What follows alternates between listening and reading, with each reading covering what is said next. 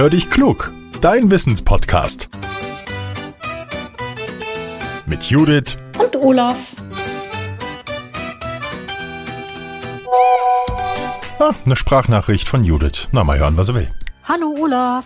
Du, wir haben Hörerpost bekommen und zwar von Tabea. Komm, wir hören mal rein. Hier ist Tabea aus der Nähe von Hamburg und ich habe da meine Frage, warum viele Insekten im Winter, wenn es kälter wird, sterben und sich nicht in warm, kuscheligen Baumhöhlen oder so etwas verkriechen.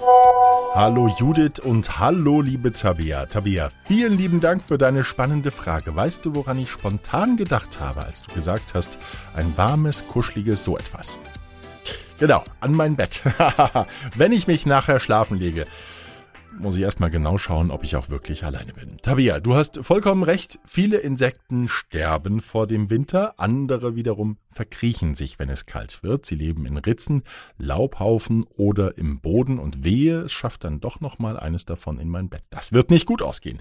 Lass uns mal schauen, was da los ist, warum es diese unterschiedlichen Strategien gibt. Zunächst mal, auf der Erde gibt es mehr als eine Million Insektenarten. In Deutschland sind es rund 33.000 und sie haben alle etwas gemeinsam, und zwar ihr Körper besteht aus drei Teilen. Das sind der Kopf mit den Fühlern, die Brust mit sechs Beinen und gegebenenfalls Flügeln sowie der Hinterleib.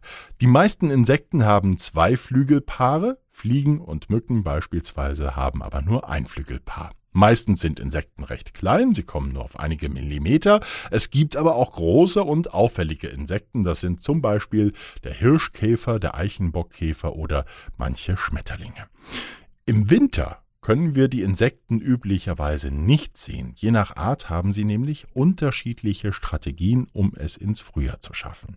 Entweder Sie lassen den Nachwuchs überwintern als Ei, als Larve, als Puppe oder dann doch als erwachsenes Insekt oder aber sie sterben. Aus den Eiern entwickeln sie sich im Frühling neu. Bei den Wespen ist das zum Beispiel so. Die Arbeiterinnen unter ihnen kämpfen im September und im Oktober mit Nahrungsmangel. Außerdem wird es kälter. Ja, und das überleben sie nicht. Fehlendes Futter und tiefe Temperaturen sind der Grund dafür, dass sie sterben. Auch die Königin stirbt. Die Jungköniginnen aus der letzten Brut aber, die verkriechen sich, wie viele andere Insekten auch, die verstecken sich gut geschützt in Ritzen in totem Holz oder starr im Boden. Weil sie sich zuvor nochmal gepaart haben, können sie später Eier legen und dann so im Frühjahr für ein neues Volk sorgen. Die bei der Paarung beteiligten Männchen, die werden erstmal nicht mehr gebraucht und sterben ebenfalls. Ja. Wenn Insekten sich im Winter verkriechen, dann fallen sie in eine Kältestarre. Entdecken wir Menschen sie, dann sieht es aus, als würden sie schlafen. Der Körper der Tiere, der arbeitet dann nämlich auf einem Minimum. Und wenn es dann wärmer wird, dann erwachen die Tiere wieder und krabbeln nach draußen.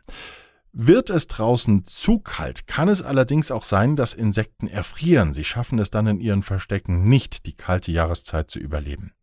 Manche Tiere haben sich aber auch dafür einen Trick einfallen lassen, Marienkäfer zum Beispiel, und zwar, sie haben einen Stoff in ihren Körperflüssigkeiten, das Glycerin. Und das wirkt wie ein Frostschutzmittel. Das bedeutet, dass diese Insekten bei Kälte etwas besser geschützt sind als die ohne. Ihre Körperflüssigkeit friert dann nämlich nicht so schnell ein.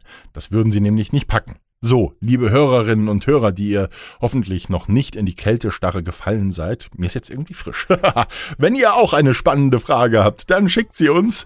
Nehmt mit eurem Smartphone einfach eine Sprachmemo auf und sendet sie an hallo at podcast-factory.de. Ihr könnt auch unsere Speakpipe benutzen. Den Link dazu findet ihr in den Show Notes.